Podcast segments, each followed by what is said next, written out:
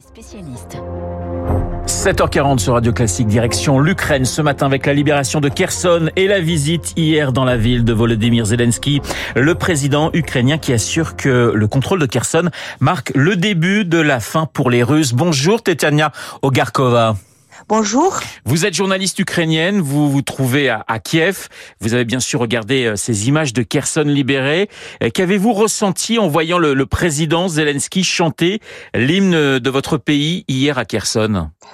Oui, on était bouleversés par les images et les vidéos que nous avons pu voir hier. Euh, pour nous, c'était un acte de courage, ça me paraît, puisque c'est vrai que les, les, conditions de sécurité ne sont pas du tout réunies. En tout cas, les civils sont invités à rester, ben, attendre avant de rentrer dans, dans, leur ville.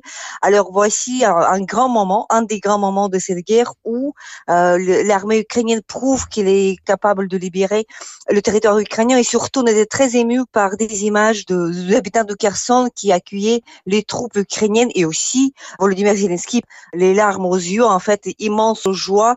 Donc, ça constitue, comme on espère, un tournant puisque c'est une défaite importante pour la Russie. Zelensky a parlé euh, de paix, d'étape, de début de la fin pour les Russes. Pour vous, pour le, pour le peuple hein, ukrainien, il n'est pas question de négocier. Pour nous, depuis le début de cette guerre, il est question de la paix en fait, parce qu'on n'a jamais voulu cette guerre, on n'a jamais commencé. On veut chaque jour euh, se réveiller et voir que la guerre est terminée. La seule condition, c'est que ça soit la paix juste, c'est-à-dire que la Russie se retire de notre territoire et qu'il paye pour cette agression absolument injustifiée. Donc, quand vous prononcez le mot négociation aujourd'hui, oui, les Ukrainiens sont très méfiants. C'est le moment où l'armée ukrainienne est plus forte que jamais. C'est pas le moment de céder c'est pas euh, le moment de la pour la paix à, tout prix ou à n'importe quel prix.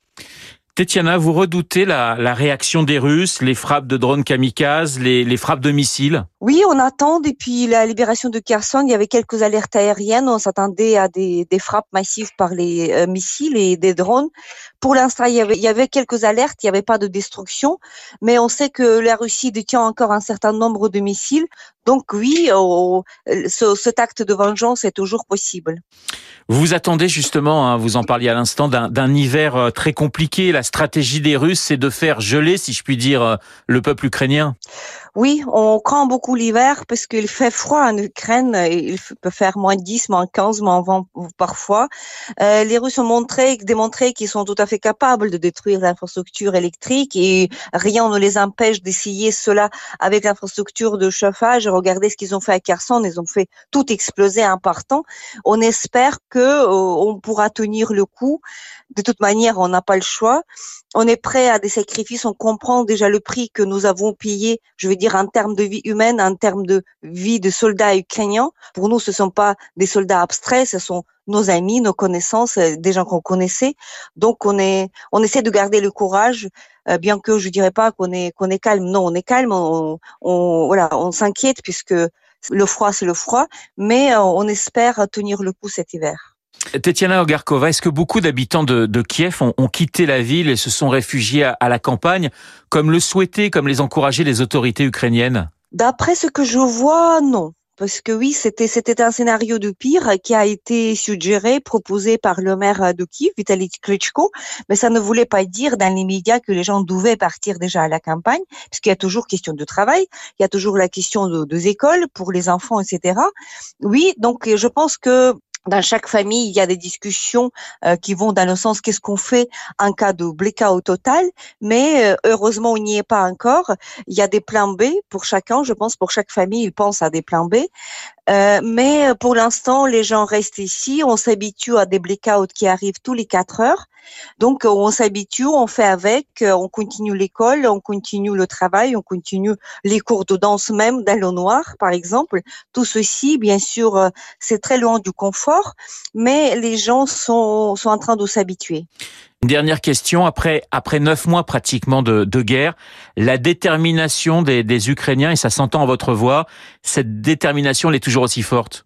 Oui, je crois qu'elle est même plus forte qu'il y a quelques mois, puisque c'est vrai qu'avec chaque, euh, chaque avancée, chaque victoire euh, des troupes ukrainiennes, ça nous renforce notre certitude que on peut pas laisser un agresseur mener une guerre injustifiée. Ce ne sera pas acceptable, envisageable pour le monde civilisé que d'accepter euh, cet acte de terreur sans justement qui n'est pas du tout justifiée. On parle aussi de, de guerre génocidaire. Beaucoup de nos euh, compatriotes ont déjà perdu leur vie dans les dans les circonstances très très macabres. Donc euh, on, on, est fort, mais bien sûr qu'on regrette tous les victimes qui qui ont qui sont déjà là. Mais on pense que l'hiver sera une épreuve supplémentaire. Mais plus que jamais, on croit aujourd'hui hein, la victoire ukrainienne. Merci Tetiana Ogarkova d'avoir répondu à mes questions. Tetiana Ogarkova en direct de Kiev et ce matin dans Les spécialistes. Dans un instant, le journal imprévisible de Marc Bourreau. Il est au piano, euh, Marc, et il répète tranquillement Love Me, Lettre à France ou encore Le bal d'Hélas. Il joue pas mal d'ailleurs, Marc, hein, ce matin. Vous voyez certainement de qui euh, il va parler dans un instant. Le journal imprévisible Marc Bourreau, c'est dans une minute trente.